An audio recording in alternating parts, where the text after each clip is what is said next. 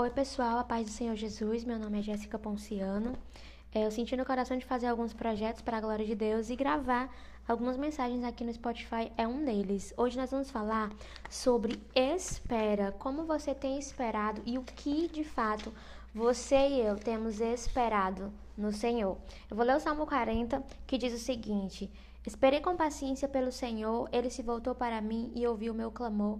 Tirou-me de um poço de desespero, de um atoleiro de lama, pôs meus pés sobre uma rocha e firmou os meus passos. Deu-me um novo cântico para entoar um hino de louvor ao nosso Deus. Muitos verão o que ele fez, temerão e confiarão no Senhor. Como é feliz o que confia no Senhor, que não depende dos arrogantes, nem dos que se desviam para a mentira. O que você tem esperado no Senhor? É muito interessante porque eu escuto muito alguns jovens dizendo: Ah, eu estou esperando em Deus, estou esperando em Deus, mas eu pergunto o quê? Porque alguns desses que dizem: Ah, estou esperando em Deus, na primeira oportunidade é, de ter um relacionamento ou, é, ou mesmo de criar vínculos de amizade, né? Já vão, já vão fazendo vínculos de amizade, já vão entrando em relacionamentos e eu pergunto, o que nós estamos esperando? Porque assim, esperar em Deus também é ser seletivo. Esperar em Deus também é ter um propósito estabelecido. Não é simplesmente, ah, porque nada está acontecendo, eu estou esperando em Deus. Não é assim que deve funcionar. Porque quando eu espero com paciência, eu sou prudente, eu sou seletivo, eu não sou precipitado.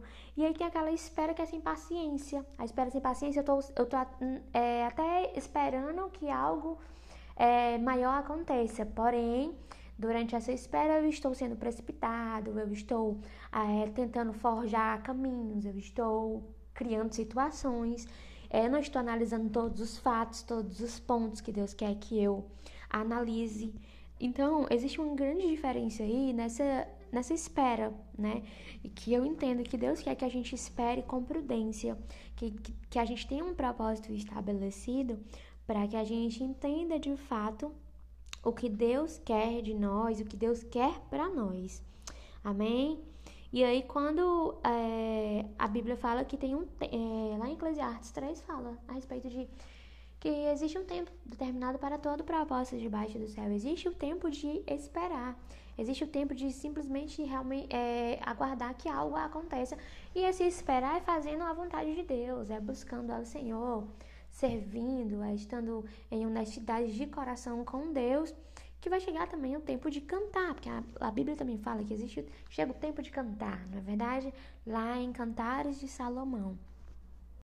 Tem outro ponto também que eu quero falar com vocês hoje, que é a respeito de, de ídolos. Nós precisamos ter muito cuidado para que os nossos anseios, os nossos desejos, o que a gente quer agora, não se torne um ídolo no nosso coração que nós não venhamos idolatrar esse desejo de ter alguém, que nós não venhamos idolatrar esse desejo de ter um casamento, que isso não se torne uma idolatria em nosso coração. Porque quando isso se torna um ídolo no nosso coração, nós acabamos sendo precipitados, tomamos atitudes precipitadas, decisões precipitadas, no afã de querer é, chegar onde nós tanto almejamos, no afã de querer que as coisas aconteçam logo, nós acabamos nos perdendo aí em não analisar algumas coisas, não esperar algumas coisas. Então, que a gente possa ter prudência para aguardar o que Deus quer de nós e tendo também é, o equilíbrio, né? Tendo também esse esse equilíbrio de entender que existe o sonho, que ele vai se cumprir na hora certa, mas que isso não precisa se tornar um ídolo no meu coração. Amém? Porque só vai atrapalhar. Tem uma frase que eu gosto muito que diz o seguinte: Minha confiança no futuro descansa em minha confiança no Deus que controla a história.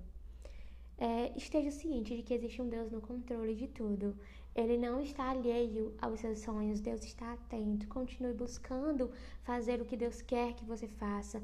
Continue buscando estar no centro da vontade de Deus. Continue fazendo a vontade de Deus.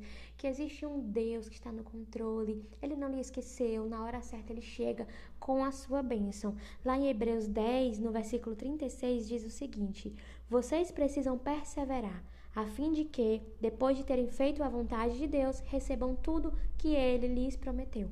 Existem bênçãos de Deus para a minha e para a sua vida, que nós possamos estar esperando com paciência, fazendo a vontade de Deus, que certamente vai chegar o tempo de Deus nos entregar as nossas bênçãos. Que Deus abençoe a sua vida. Amém? Compartilha aí esse áudio, esse, essa mensagem, tá? Com os teus amigos. E é isso. Um abraço.